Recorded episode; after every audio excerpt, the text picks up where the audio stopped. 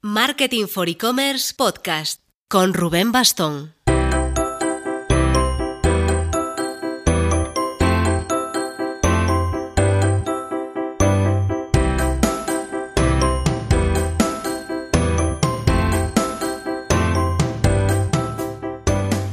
Hola marketers, vamos a atacar por primera vez el tema del SEO en este podcast de Marketing for E-Commerce y ya os voy avisando de que es uno de los temas que más me gusta. Todos somos conscientes de que cada vez usamos más los comandos de voz, más audios en WhatsApp, más notas de audio para convertir a texto en el móvil, más dictar la dirección a Google Maps en el coche y, como no, más preguntas a viva voz al propio Google. Y además con los asistentes personales, los de Amazon, Echo, los de Google y tal, esto no está haciendo más que aumentar. Y en el fondo además ayuda a que nos acostumbremos a que todo vaya sin teclados de por medio, sin nada que tocar con los dedos. De hecho, una de las macro tendencias a nivel tecnológico lo que está comentando es que podríamos llegar a acostumbrarnos a trabajar sin tocar teclados o sin tocar pantallas, a que todo lo que hagamos con el ordenador acabe siendo por comandos de voz, hablándole al ordenador o sobre todo esto en el móvil. Ojo, porque las estimaciones hablan de que el año que viene, en 2020, las búsquedas por voz en Google serán ya la mitad, el 50%. Sea esto exacto o un poco precipitado, porque esto igual se lleva comentando dos años, que sería en 2020 así, lo que deja claro es que estamos ante una reconversión del nivel del que supuso pensar en pasar de pantallas grandes del ordenador a este famoso mobile first. Es decir, ahora hay que empezar a pensar en hacer un SEO audio first. Y ya anticipamos que esto del SEO audio first no va a ser un paso a más sencillo.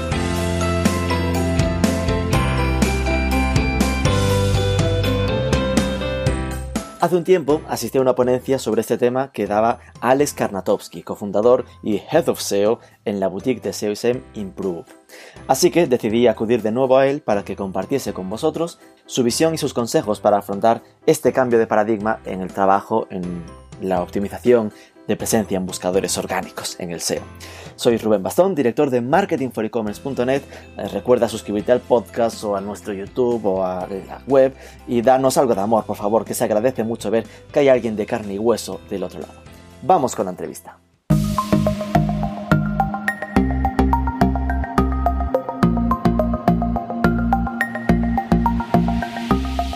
Alex Karnatowski, tú muy de Huelva no pareces. No, ni de Huelva, ni de Soria, ni de Málaga. ¿De dónde eres, Alex? Eh, la historia realmente es bastante larga para, para la, gente que me conoce, pero yo creo que abreviándolo, soy de nacionalidad alemana. Es también el país donde más años he vivido de mi vida, pero realmente ah, yo soy de padres de, de, totalmente diferentes culturas, por decirlo así, y yo mismo nací en Asia Central. Wow. En la antigua URSS, por decirlo así, por varias circunstancias, ¿vale? Y entonces ya de niño ya hemos llegado a Alemania y de ahí ya también he estado en otros países como UK, como Austria y los demás. Hasta hoy en día, pues he vivido en seis países, pues España es el sexto. Entonces realmente si preguntas de dónde soy es un poco complicado. ¿De dónde te sientes, Alex? Hoy en día de aquí. pero no voy a aprender que soy español, ¿no? pero, pero me gusta la cultura, es el país donde más equilibrio siento que tengo en el día a día a nivel profesional. Pero claro, Alemania es mi casa y, y será porque está toda la familia ahí, y etcétera. ¿Y qué te trajo a España? ¿Cómo llegaste aquí? Ah, hombre, noto que en mi vida las historias son a veces muy largas. Ah, la verdad es que... Esto suena a fue el amor. Eh, eh, no principalmente, luego sí. Entonces, entonces, realmente era el año 99, yo todavía estaba haciendo buen bachillerato y hubo un intercambio entre el colegio donde me fue, iba en Alemania con un colegio de, de, un pueblo de, cerca de Alicante. Entonces el programa era uh, qué potencial futuro laboral tienen, tienen los estudiantes de Alemania comparando con España. Entonces hubo un intercambio de un par de semanas donde vivido una familia española sin prácticamente hablar ni castellano en aquel momento y me tenía que, que enseñar incluso cómo llamar a la puerta y decir que soy Alex, ¿vale? Es un poco ahí. Pero lo que me he dado cuenta en, aquel entonces que la gente, la manera de ser, estaba muy cercana para lo que me gusta a mí, ¿no? Eh, al final, al no ser solo de Alemania, sino de varios países, al final tengo quizás una manera de ser propia que, que viene heredada por las culturas que he vivido. Y yo creo que ahí me, me enamoré ahí directamente del país y, y, de todo. Y me prometí a mí mismo de que un día quiero eh, hablar este idioma y vivir, vivir aquí. Y yo creo que eso es un poco el primer paso. Luego Durante mis estudios he estudiado español y he vivido en San Sebastián estudiando en Deusto, haciendo una, pues, un, un sandwich year, como le llaman y también prácticas en Barcelona. Entonces, Madre mía. Sí, sí, entonces... Si aún sabrás un poco de Euskal, de, ah, de, de, de entonces, claro, cuando he vuelto de aquel entonces, y no quiero entrar en tema ni político ni actual, pero cuando he vuelto de España en aquel momento a la Universidad en Londres, donde realmente mis estudios principales, yo, yo era estudiante inglés, yendo a Alemania como extranjero a nivel estudiante. ¿vale? Es un poco, por eso digo, no, no, las cosas no son fáciles. Y entonces, claro, cuando he vuelto la gente dice, no, tú no has estado en España, has estado en País Vasco y Cataluña, ¿no? Entonces, qué bueno. yo sí que puedo decir que he vivido en las tres Españas, aunque para mí es una. Te falta Galicia, te falta Galicia. No, he viajado ahí, pero es, eh, no, es diferente. Es una. Entonces, yo creo que cortando la historia, de aquel entonces en Londres he conocido um, aquella persona que hoy en día es mi mujer, entonces llevamos ya dos años juntos uh, y eso es, yo, yo, creo que esos son los, los pasos principales de cómo.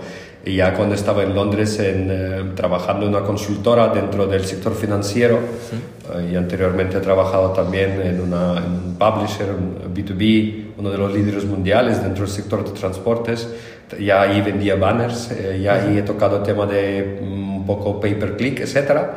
Y se ha ofrecido una oportunidad de, juntos con algunos conocidos y amigos que en aquel momento trabajaban en Google, de, montar una empresa, ¿no? en este caso una agencia consultora. Y al final eh, todos hemos tenido algún, alguna relación con España, todos hemos, nos conocimos de hecho con algunos de estos ex Googlers que eran alemanes, otros en España, y al final hemos acabado aquí porque hemos visto en el año 2011 que con la crisis los españoles salían a otros países, igual que Portugal y otros países, Italia, que estaban más afectados dentro de, de, de, lo que era. Y nosotros lo hemos visto como una oportunidad, porque el mercado español y también algunos otros van, que van más por relación aún que en Alemania, pues hombre, es muy complicado entrar en un mercado así latino en este sentido, ¿no? Tú necesitas las conexiones. Y lo que hemos visto en aquel momento, que gracias a la crisis pensábamos, asumíamos, que la gente va a querer cambiar ciertas cosas, porque la crisis no llega por sí, sino la crisis llega porque alguien ha hecho algo de una manera que te llega a vuestra situación. Y esto es un poco era la, apuesta de por qué España, aunque era el país entre los peores en aquel momento. Y yo creo que la apuesta al final sí que nos ha salido relativamente bien. Esa empresa se llama Improve, con dos O's, V, Improve. Eh, ¿Cuál es tu papel en esa, en esa agencia? Um, yo soy uno de los cofundadores de, de, de la oficina. Eso es el pasado, pero ahora, ¿qué haces? No, por esto cofundadores en ese sentido, esto explica mucho. Yo era el jack of all trades, como dicen en inglés, es decir, haciendo de todo, ¿no? pero haciendo de todo al final dentro de nuestro mundo germánico. Y hoy en día, por supuesto, también aquí en este mercado, um, es un poco como eres todo y nada.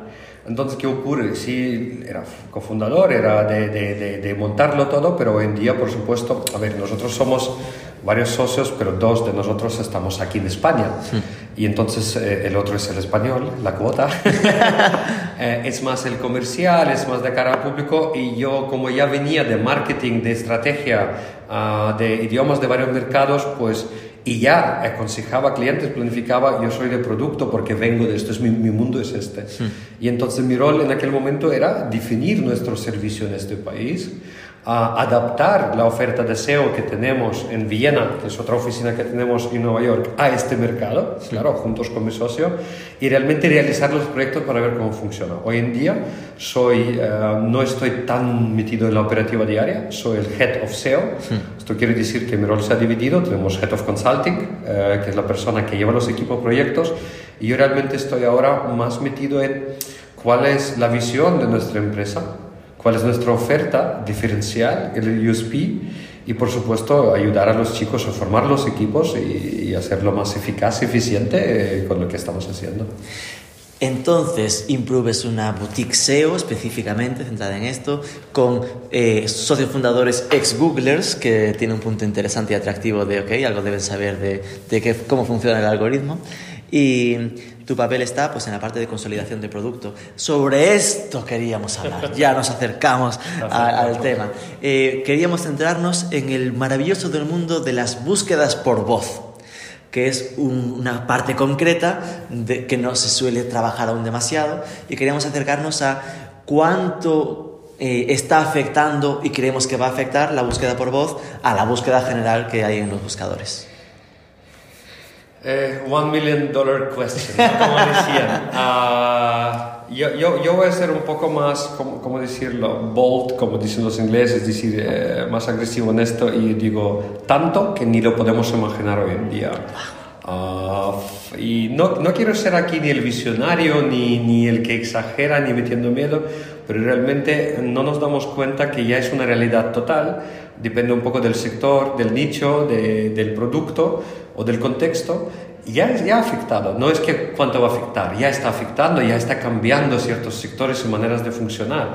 Y para no ir muy lejos, yo hasta hace un par de años cuando he escuchado todo este hype de Voice Search, porque no es nuevo, eh, realmente ya hace unos, no me acuerdo, 3, 4 años a lo mejor, en aquel nuevo CEO um, en, en, Google, um, no me acuerdo el nombre ahora, perdonadme, que, que, hubo un cambio, él ya ha dicho que dentro de la oficina él ya no usa uh, sus dedos con la pantalla, es decir, él le habla al buscador. Eh, ya, ya habla dentro de la oficina para, para buscar cosas proyectar. Y yo en aquel momento digo, ¿cómo funciona esto?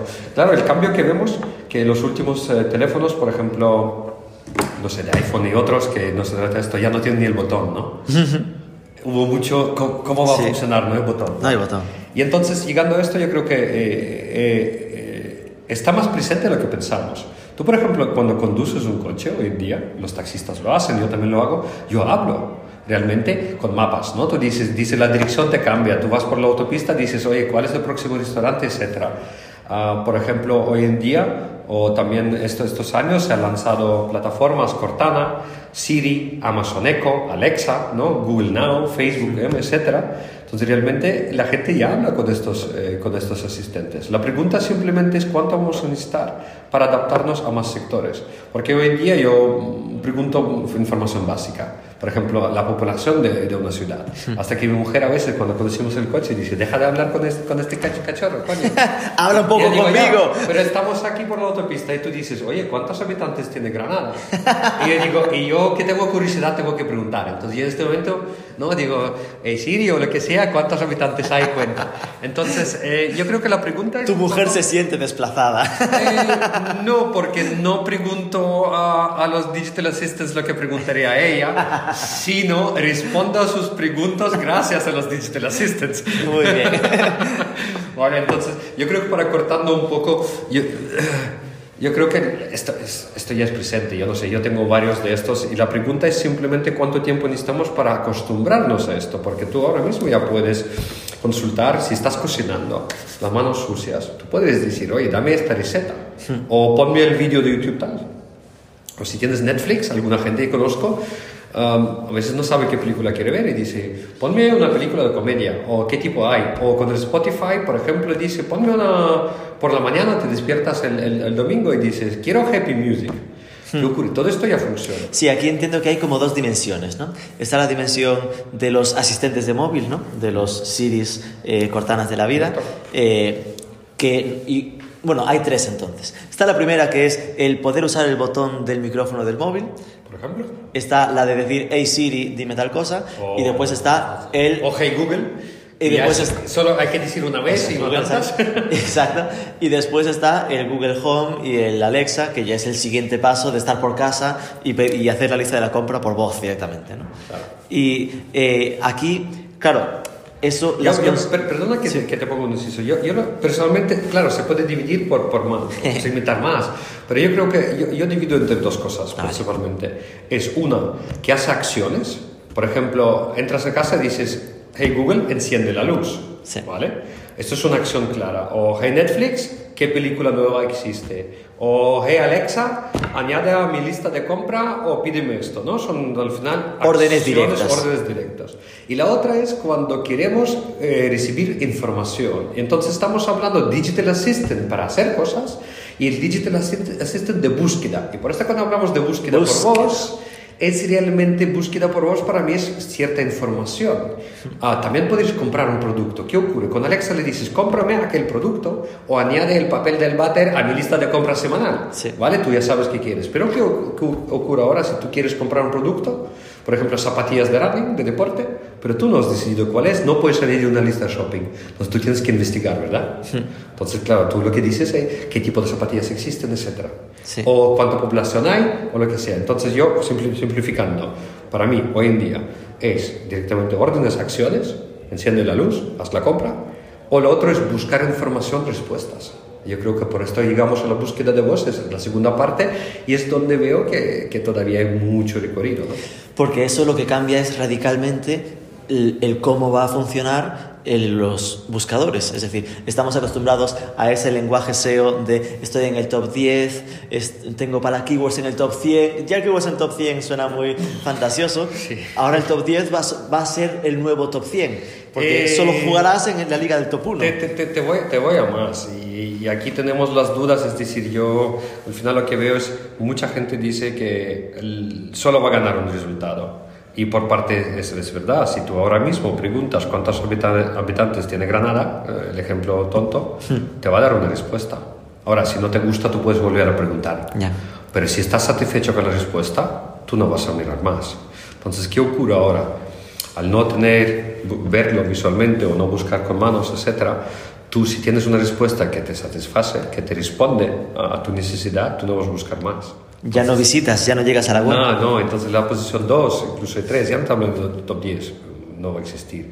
La duda que tengo yo también, y no sé si hay por ahí gente que sabe más, es un poco qué va a pasar con todo el tema de e-commerce, porque al final estamos aquí dentro de e-commerce. ¿Qué ocurre ahora mismo? Yo por lo que hasta ahora, y hace un par de, llevo semanas o a lo mejor mes mm, sin investigar este asunto particular, pero por ejemplo cuando hice alguna ponencia el año pasado y también este año, lo que sí que he mostrado a los usuarios, ¿a ¿qué ocurre ahora si buscas realmente, por ejemplo, zapatillas, eh, comprar zapatos, ¿no? O sea, comprar zapatillas. ¿Y qué ocurre? Google realmente no tiene una respuesta, por lo menos me parece una respuesta exacta a cómo va a tratar este tema. Eh, no vamos a olvidar que Google en su momento nace para unir toda la información del mundo y darlo al usuario. Esto sigue siendo ahí. Sí. Pero Google al final eh, es una máquina de dinero, al final los inversores piden un retorno, a que Google también tiene la obligación de crecer más con dinero de publicidad, sobre todo de otros. ¿Qué ocurre ahora? Al final, la búsqueda por voz ahora mismo está enfocada más a una respuesta. Pero ¿cómo ocurre que puedes elegir productos? No lo tengo muy claro. Por ejemplo, si buscas ahora mismo con tu móvil comprar zapatillas de deporte, lo que tú puedes ver en el móvil, por ejemplo, eh, resultados de PLAs, Product Listing Ads de Google Shopping, pero al final es un carrusel. Sí. O te incluso el SEO local que te muestra mapas con las tiendas más cercanas que venden zapatillas de deporte. ¿Vale? Es decir, te da respuestas, pero no te da una única respuesta. Y yo por lo que he entendido un poco hablando también, yo no sé si han avanzado ahora, pero como que Google no tenía muy madurado la, la, la, la, la solución final en cuanto a los e-commerce, etcétera. En cuanto a él, te doy una solución única, una respuesta sí. unificada a una Cuando te pregunta. hablo de información, ¿no? ¿Cuánto es esto? O que, que- ¿Quién es Albert Einstein? O lo que sea. Vale, son respuestas claras. Ah, ¿Qué puede hacer el fin de semana? Yo no sé, esto es una pregunta más ambigua, no lo he probado. Pero en cuanto a productos, yo personalmente ahora mismo no tengo muy claro dónde va. Pero lo que está claro, ya se puede ver ahora, que los resultados de e-commerce ahora mismo suelen ser Google Shopping, donde Google cobra, Cobra por estar el ahí, clic. ¿vale? Um, SEO local, que es Google Maps, que ahora mismo, para- a ver, cobran ya por APIs y lo demás. No voy a entrar a este detalle, vamos muy lejos, pero me, me pregunto ahora si dentro de Google Maps Google Acabará habiendo una especie va de a tener, va a vender el espacio, el primero, y el que paga con su publicidad va a estar como respuesta. No lo sé si esto va ahí, pero me puedo imaginar que algo tiene que hacer en esta dirección. Lo que está claro es que ambos no son resultados naturales. Eh, no. Es decir, no son Eh, lo que, el, no- el- el local sí. perdón, no son lo que interpretamos ser Sí, pero resultados que- de búsqueda. Sí, el SEO Local Google Maps sí, nosotros sí, porque, ¿sabes? Es un tema que hemos hablado mucho a nivel interno en últimos años. Y lo que tú hablas del SEO, me imagino ahora, me intuyo, es el old school SEO, como llamamos, Sí, old school ranking. el resultado del enlace a mi web. Claro, entonces no, el old school, el old school rankings hoy en día, depende del sector, a veces no ocupan ni un 20% De todos los de la resultados. interfaz que ves. Entonces, ¿qué ocurre? Depende del pos- dispositivo, mercado, etc. Entonces, tú al final buscas algo, te sale el carrusel típico de Knowledge Graph, ¿no? Si Sí. buscas películas, te salen ya películas, llevarlas, Sí, sí. ¿ok? Si buscas nombre de una empresa, ya tienes ahí toda la ficha de la empresa, lo que es brand, ¿no? Ah, luego, si buscas algo que Google interpreta local, ya tienes Google Maps ocupando un tercio o la mitad. Ah, si buscas algún producto, ya tienes el Google Shopping, que al final Google. ¿Dónde voy? Y hay Google Flights, no olvidamos, ¿no? Y Google Hotels, Google Google Hoteles. Hotels y los demás. Entonces, ¿qué ocurre? Realmente nuestros antiguos old school rankings en algunos sectores y países apenas llegan a 20-30% de los. Sobre todo en móvil, que además está eso que hemos dicho y después tres o cuatro enlaces patrocinados y a tercer scroll, con suerte, los resultados antiguos orgánicos normales. Eso es. A ver cómo va a funcionar el scroll por voice, ¿eh? scroll por voice. y claro, eh, esto, ojo, hay que, hay que tener en cuenta que Google se está metiendo también en Marketplace como Amazon. Es decir, que Google tiene Google Express ya en Estados Unidos activo y está a punto de probarlo en Francia. Sí, de, de hecho, fíjate, he escuchado hace poco, eh, no lo tengo 100% confirmado, pero voy a dejar un bombazo, que parece ser que Google está trabajando en la parte de Google Ads, antiguo AdWords. Incluso, yo no sé hasta qué punto puedo decirlo porque es un rumor, pero me parece muy lógico lo que dicen, que Google ha automatizado mucho con los últimos cambios lo que es Google Ads y está escondiendo cada vez más información. Es decir, si antiguamente ha capado cierta parte de información en Google Analytics, el Keyword Planner en su momento de darnos toda la información ha ido agrupando palabras, ha ido agrupando temáticas. Ah, si tú no tienes una cuenta de Google Ads, ya no puedes usar Keyword Planner como antiguamente cualquiera. Entonces, ¿a dónde vemos todo esto? Tenemos la sensación, o algunos del sector ya lo dicen, que Google intenta automatizar todo el tema de Google Ads para mm, realmente ni dar la información para poder pujar, para ellos mismos ofrecerlo a las empresas. A ver, esto es un hecho. Google siempre ha tenido el camino de la desintermediación. que sí, te- pero fíjate, ahora, no, claro, ahora te- mismo están intermediarios, ¿no? Tú puedes tener account manager que ayuda a optimizar. Sí. Yo te voy al próximo paso incluso. Que el- ya no va a existir ni el account manager. que va Dice, todo tan automatizado. automatizado. Lo, lo que busca es automatizarte los grupos de palabras para... Total. Eres un hotel, aquí tienes grupo de palabras interesantes para hoteles. No, no te hablo ni, ni grupo de palabras, te hablo la cuenta completa. Sí, sí.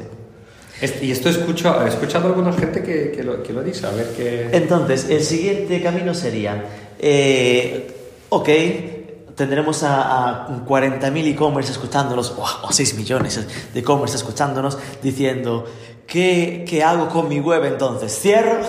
¿Qué, ¿Cuáles serían los siguientes pasos de con mi web para tratar de adaptarme al máximo en lo posible a esta nueva etapa del voice search?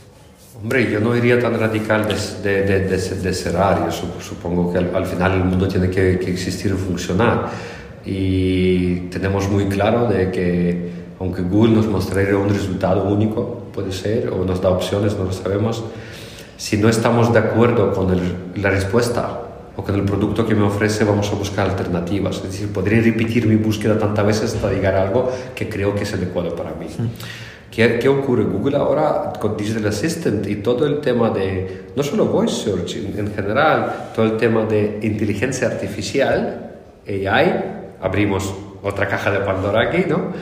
Eh, realmente intenta a, a convertir el buscador en tu asistente personal. Lo que te quiero decir, si tú ahora mismo te metes en Google y yo también y buscamos las mismas búsquedas, Nos saldrán no resultados vamos, diferentes. No vamos a tener resultados exactos. Entonces, ¿qué es lo que intenta Google?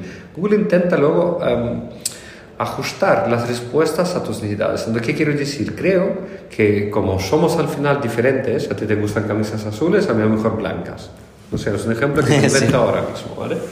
Al final yo voy a buscar este producto, entonces al final va a ajustarlo. ¿Dónde voy con todo esto? Yo Con que creo cuando, yo busque, cuando yo busque camisas, ya me enseñará camisas azules. Probablemente sí, e incluso a lo mejor de tu marca, ¿no? La que tú sueles preguntar. Entonces, ¿dónde voy? Yo, no, yo no creo que, que, a ver, las empresas van a cerrar, lógico, las que no van a, van a perder el tren de tecnología y adaptarse, lógico. Al final, el buscador tiene que encontrarte, pero es lo mismo hoy. Si tú no haces SEO o, o SEM, sea, u otras cosas, ya también mm, vas a desaparecer. Entonces, no creo que cambie mucho esto. Eso sí, la competencia va a ser más brutal. ¿Cómo podemos prepararnos ahora para el futuro? Yo creo que no es que preparar, ya deberíamos estar en ello. Y aquí es muy simple, ah, en este momento, es crear autoridad. Si al final un millón de personas, me invento otra vez, buscan Nike y solo 30 Homa, ¿vale? En el- ¿vale? Google entiende que Nike es mucho más relevante para la gente que Homa. Sí. ¿Vale? Entonces, ¿qué ocurre? Aquí dentro de cada nicho, cada producto, hay que generar autoridad. Las webs que tienen autoridad eh, la consiguen a través de sus contenidos. Y los enlaces a la web. Y la parte que hemos visto ahora, la que forma una gran parte de búsqueda por voz, es el Google Answer Box. La posición cero también. Ah, buscad, por ejemplo, el que escucha podcast ahora mismo, podéis buscar cómo cocinar un huevo duro. Por ejemplo, parece sencillo. Vais a ver un resultado de un cliente nuestro. ¿Vale? Pero realmente te va a salir un Google Answer Box. O, por ejemplo, cuáles, no sé, eh, capitales de moda o lo que sea. Hay ciertas búsquedas que ahora mismo nos activan un answer box, una definición. Busca, por ejemplo, Mojama, te va a salir una definición. O si buscas qué son derivados, te va a salir, por ejemplo, no sé, acierto o rastreator, te va a salir con una definición. Si buscas, por ejemplo, uh, cuál es el precio de carnet de moto a dos o algo, te podría potencialmente salir una aseguradora que dentro de su blog habla eh, de forma estructurada de esta temática. ¿Dónde voy? Si no me equivoco, y tenía estas estadísticas hace, hace no tanto, um, que actualmente no, actualmente no, hace vamos a decir un año, eh, hay una empresa que, que, ha hecho un estudio de los resultados de Answerbox que, que, que salen, ¿no? Entonces tú, por ejemplo, si buscas dónde están las mejores tiendas para hacer la, eh, compras o, o, o, shopping en Copenhague, te podría salir un, un, una web, un, un listado de estos sitios. ¿Y esto qué ocurre? Esto realmente es el voice search, porque tú cuando si haces la misma búsqueda, pero por voz, te va a decir este resultado. Sí. ¿Vale? Entonces, ¿a dónde voy? Ahora mismo, el año pasado, y ya estoy llegando un poco Sí. a finalizar esta, esta parte, eh, los últimos últimos años Google ha aumentado mucho el porcentaje de resultados que contienen el Answer Box. Ah, si no me equivoco, el dato era en octubre-noviembre eh, en España, de si todos los, dentro de todos los resultados, solo un 8-9% tenía un answer box, esto ha subido en un mes solo, en aquel entonces, a 18-20%. Un quinto de los resultados tiene answer box. Que por si alguien se ha perdido, perdón, se está refiriendo a cajas de respuesta, ¿eh? Sí, cajas de respuesta. sí, cajas de respuesta. Entonces, ¿qué ocurre ahora? Nosotros lo hemos vivido con algún cliente. Y algún cliente puede tener miles de, de visitas y de repente consigues uno, dos, tres answer box. El tráfico de esta URL se te multiplica o aumenta un 300, 400, 500% de un día para otro. ¿Vale? Pero estas son estadísticas que luego en, en cada sector pueden cambiar. Entonces, ¿qué quiero decir? Primer paso, muy claro. Enterarte cuáles son los factores principales para acabar en el answer box. Se puede buscar por internet, se puede buscar- hablar con nosotros, se puede hablar con una agencia con quien trabajas. Yo realmente ahora mismo intentaría ver ya directamente cuáles son las búsquedas que te dan Answer Box y ver si tú puedes crear contenido que responde a estas preguntas.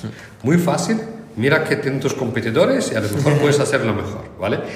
Número uno. Número dos, anticipar los micromomentos del futuro o los micromomentos de búsqueda. Es decir, ¿qué podrían buscar la gente? Y sabes, ahora mismo si tú buscas, por ejemplo, yo qué sé, una definición o dónde están las mejores tiendas en Copenhague, Google luego te da más preguntas abajo, no sé si lo conocéis, de- de- por debajo de la, Sí. de la cajita de, respuestas. preguntas recomendadas, digamos. Sí, o preguntas parecidas. Hombre, algunas de ellas ya activan Answerbox. Y para no ir lejos, yo creo que muchas de ellas van a activar Answerbox. Lo que hace Google ahora es co- eh, recoger estos datos, recopilarlo, para ver qué tipo de preguntas hace y tal, para agruparlo. Entonces, si tú puedes anticipar estos micromomentos, qué pregunta la gente o qué podría preguntar, ahí.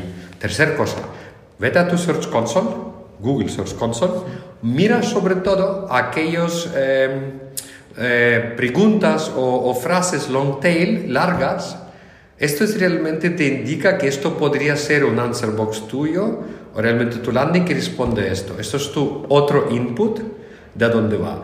Y cuando empiezas a trabajarlo y consigues un par de answer boxes, estos answer boxes se convierten en respuestas de voice search um, y realmente vas luego creando temáticas alrededor de estas answer boxes porque sabes que si ahora es un 20% de resultados, el año que viene a lo mejor son 30, 40 y luego más. Entonces la pregunta es, ¿quién anticipa estas preguntas del futuro? Y perdona ahora por una respuesta tan larga porque no es tan simple. Lo entiendo, lo entiendo. Al final, eh, en resumen sería, eh, para trabajar el voice search, lo, lo más directo es eh, trabajar para conseguir la posición cero, esa respuesta, esa caja de respuesta, Eh, la gran parte sí.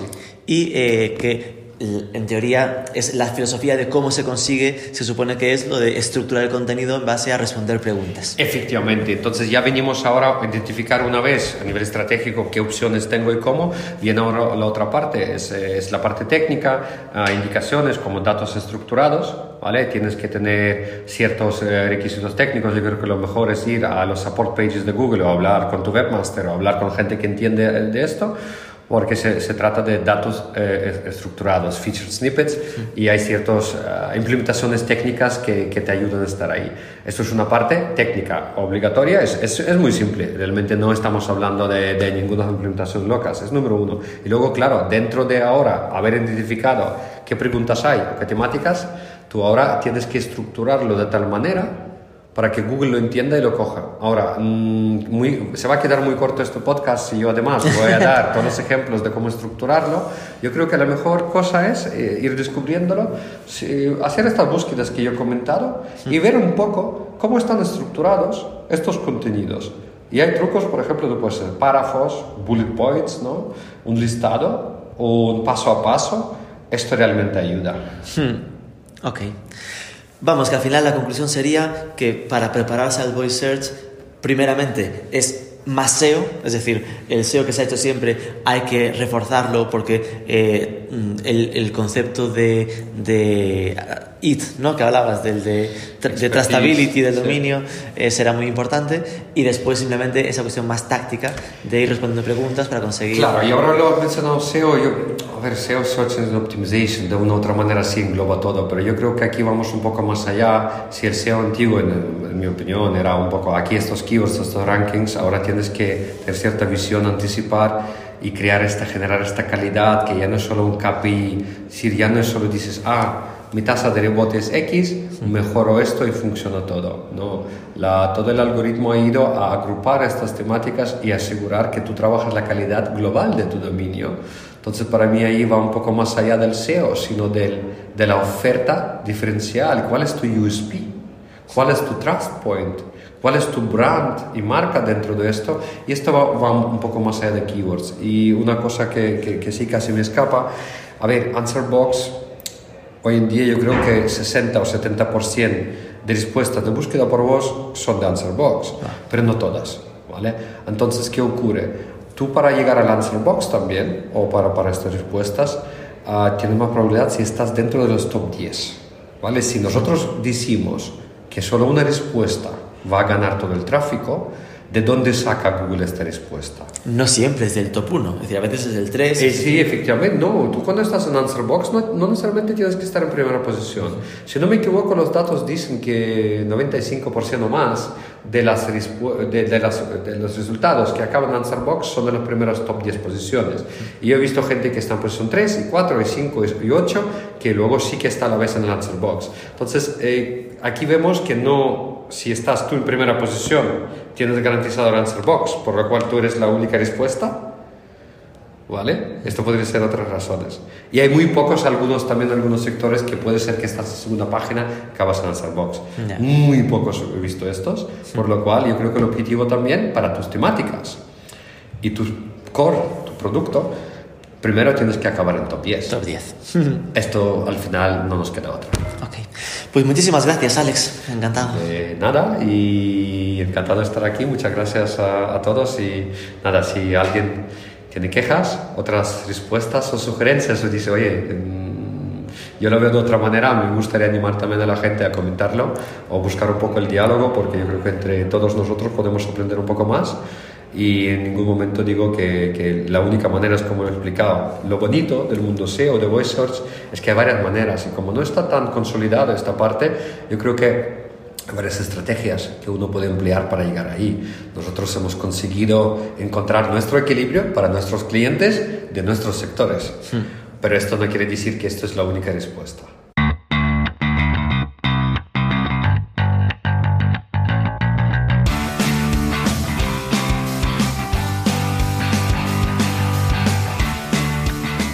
En conclusión, me quedo sobre todo con tres consejos. Hay que trabajar la autoridad global del dominio, tanto en contenidos globales de nuestro nicho temático como en el asunto de los enlaces entrantes. Espero tocar el tema del link building en un próximo episodio. A nivel técnico, hay que trabajar el SEO pensando en lograr lo que actualmente es la answer box, ¿no? la caja de respuesta, la posición cero, asumiendo que si consigues estar en esta posición cero, estás en la pull position para hacer también el resultado directo ante una búsqueda de voz en Google. Y después también empezar a matarte a crear contenidos pensando en cómo va a buscar el usuario, asumiendo que no va a ser tan sencillo como irte una herramienta y ver eh, las búsquedas mensuales de palabras clave eh, fundamentales, porque eso va a ser cada vez más disperso, cada vez búsquedas más amplias. Hay que saber, conocer muy bien cómo van a buscar nuestros clientes potenciales. Por supuesto, si tenéis otras ideas o comentarios, somos todo orejas. Suscribíos al podcast, por favor, que es gratis y estamos creciendo y nos escuchamos el próximo lunes. Adiós.